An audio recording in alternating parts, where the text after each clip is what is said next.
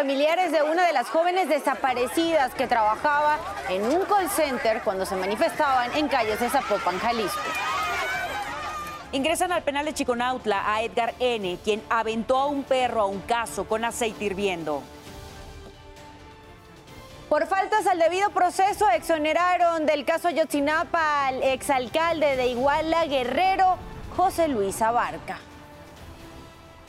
Anuncian el Partido del Trabajo que se une con Morena para obtener una gubernatura de Coahuila. Nuevamente, expertos en tecnología y directivos de empresas tecnológicas firman carta para advertir que la inteligencia artificial podría convertirse en un riesgo de extinción humana. No se pierda más adelante la buena noticia del día. Le mostraremos el consultorio psicológico móvil creado durante la pandemia para atender a niños, pero que continúa ayudando a personas que necesiten ayuda psicológica a bajo costo.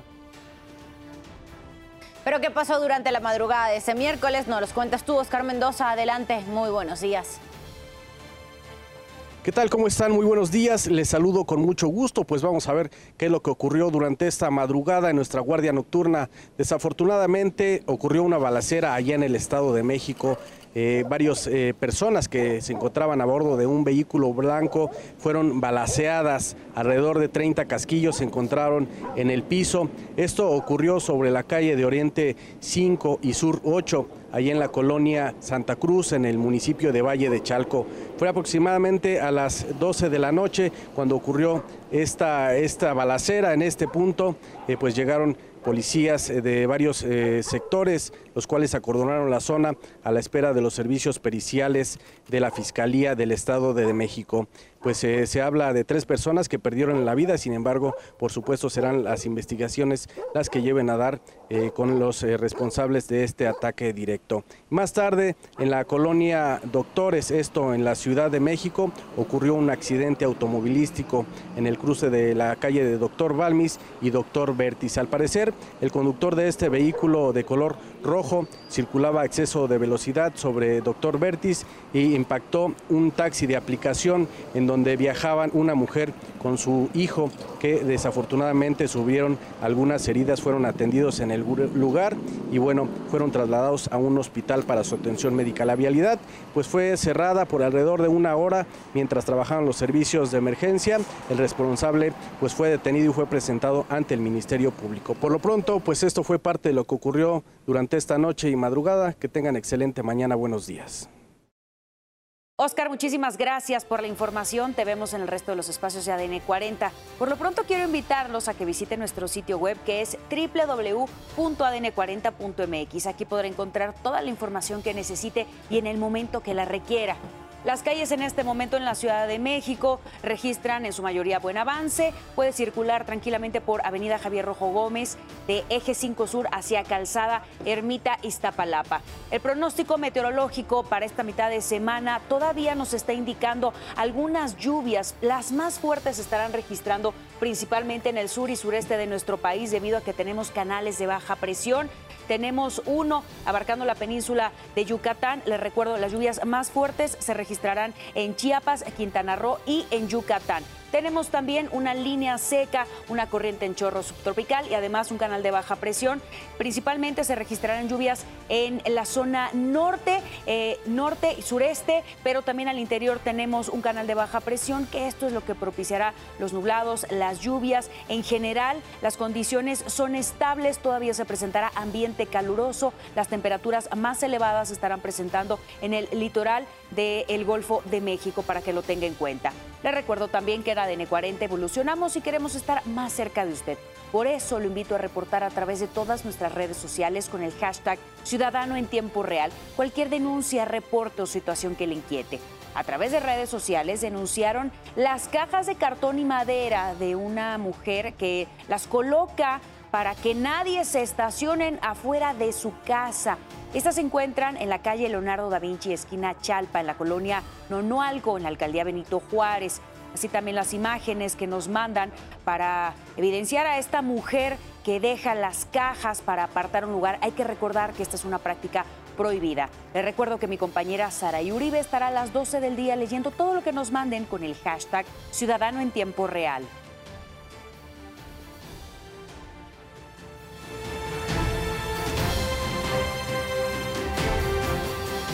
En tiempo real le mostramos cómo amanece Huatulco en Oaxaca.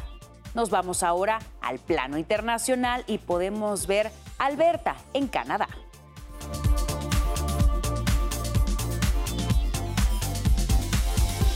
Son las 5 con 36 minutos de la mañana. Seguimos con la información. Nos vamos con este resumen. El secretario de Seguridad Pública de Hidalgo, Salvador Cruz Neri, informó que usan tres drones para buscar al gorila que supuestamente fue visto en el municipio de Villa de Tezontepec. 30 policías realizan patrullajes para localizarlo. Sin embargo, dijo que la noticia sobre su avistamiento podría ser falsa, ya que no hay evidencia real para confirmarlo. La presidencia municipal pidió a la población comunicarse el número de emergencia en caso de contar con información sobre el paradero de este animal. No sabemos exactamente de dónde viene y tampoco sabemos si, está o no está. ¿no? Exactamente, no sabemos si es real, ¿no? La verdad es que eh, puede ser un red news o no sabemos qué está pasando, pero seguimos trabajando. Y a partir de mañana, primero de junio, comienza la dispersión de recursos para el pago de becas para el bienestar Benito Juárez de los bimestres marzo, abril y mayo-junio de 2023. Se trata de la segunda emisión del año por más de 26 mil millones de pesos destinados a más de 9 millones de estudiantes.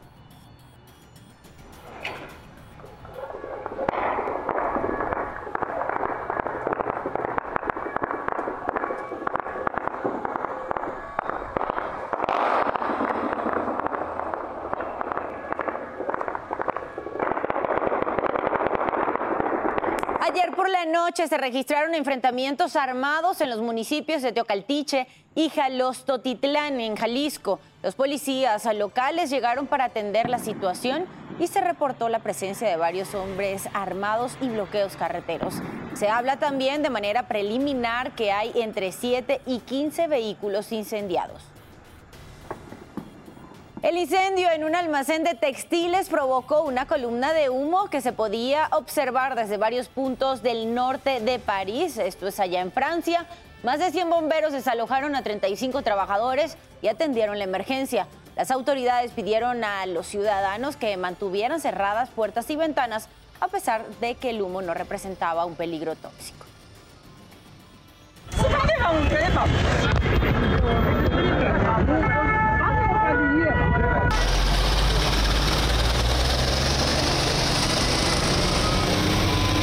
5 de la mañana con 39 minutos pasamos a los temas de urbe. Detuvieron a Sergio N por maltrato animal en calles de la alcaldía Coyoacán. Este sujeto arrojó a un perro a un caso con aceite hirviendo el domingo en Tecámac, Estado de México. Momentos antes discutió con el dueño de una carnicería, lo agredió verbalmente, lo amagó con un objeto punzocortante y cuando salió del inmueble arrojó al perro a la cazuela.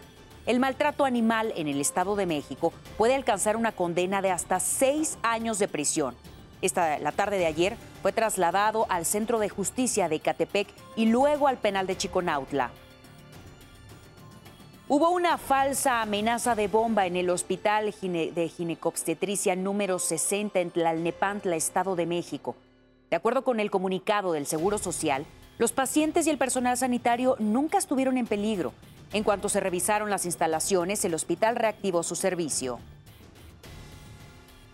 12 personas heridas dejó un accidente vehicular entre una pipa de agua y una unidad del Mexibus en Ecatepec, Estado de México. Esto ocurrió a la altura de la estación Quinto Sol, cuando el chofer de la pipa no logró frenar su marcha y se impactó contra la unidad del Mexibus. El accidente provocó la suspensión del servicio con dirección a la Ciudad de México por varias horas.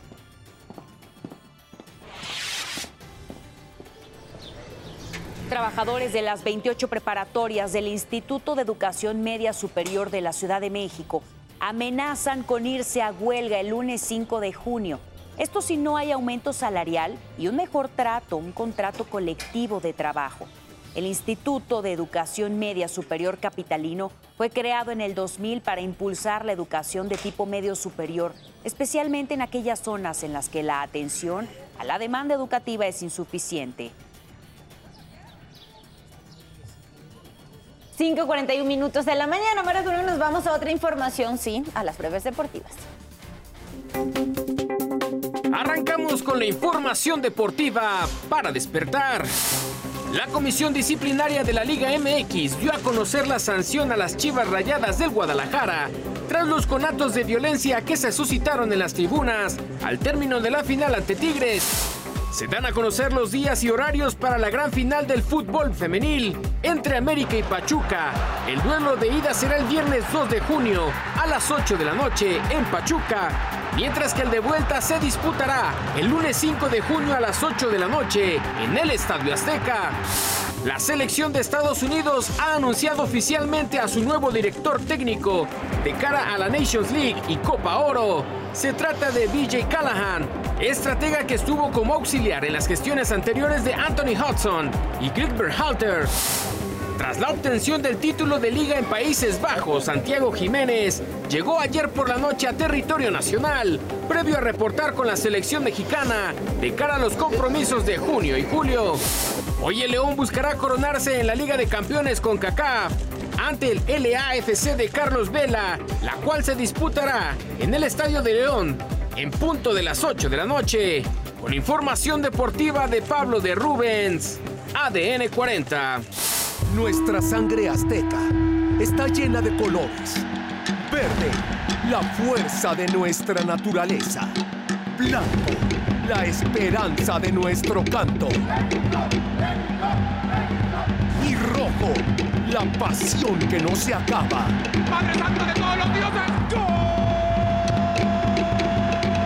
El oro es tricolor. Copa Oro. Junio. Por Azteca 7. En temas internacionales, la estafadora Elizabeth Holmes ingresó a la prisión de Bryan en Texas, Estados Unidos. Esta mujer eh, llegó a ser considerada como la nueva Steve Jobs por el éxito de su compañía tecnológica. Su producto era estelar, pues era un sistema portátil de análisis de sangre que detectaba con precisión algunas enfermedades. Pero una investigación periodística reveló que solo había realizado pruebas en una docena de personas. Mintió sobre los resultados para atraer inversionistas. En un video de campaña, el expresidente Donald Trump dijo que prohibía a la ciudadanía estadounidense por nacimiento a los hijos de migrantes ilegales.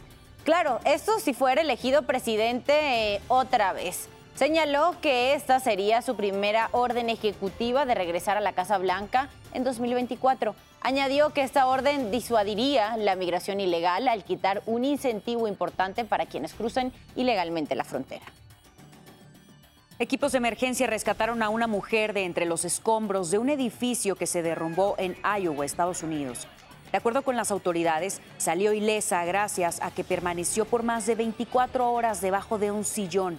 Varias familias fueron desalojadas y continúa la búsqueda de cinco personas reportadas como desaparecidas. Se cree que al menos dos de ellas podrían estar bajo los escombros. Más de mil expertos en tecnología señalaron que la humanidad podría estar en peligro en caso de no detener el desarrollo de la inteligencia artificial. En un comunicado solicitaron que este tipo de tecnologías debe ser considerada como una prioridad mundial como las pandemias y la guerra nuclear. La declaración fue firmada por casi 400 personas, entre ellas está Elon Musk, el cofundador de Apple, también están académicos de las universidades de Berkeley y Princeton así como altos ejecutivos de Microsoft y Google. En Moscú se reportó un ataque con ocho drones que dejó dos heridos. El presidente ruso Vladimir Putin culpó a Ucrania del hecho y lo calificó como una señal de actividad terrorista e intimidación hacia la ciudadanía. El suceso se registró después de que Rusia afirmara que atacó de manera exitosa la ciudad ucraniana de Kiev. Y justo la ciudad de Kiev, en Ucrania, también reportó un ataque en el que murieron cuatro personas y 34 más resultaron lesionadas, incluyendo dos menores de edad. La defensa aérea informó que derribaron 29 de los 31 drones tipo Shahed de fabricación iraní. Este sería el ataque número 17 que Rusia efectúa durante mayo en esa ciudad. Usted ya está bien informado y con todos los datos que necesita saber antes de salir de casa. Manténgase conectado en todas nuestras plataformas. ADN 40, siempre conmigo.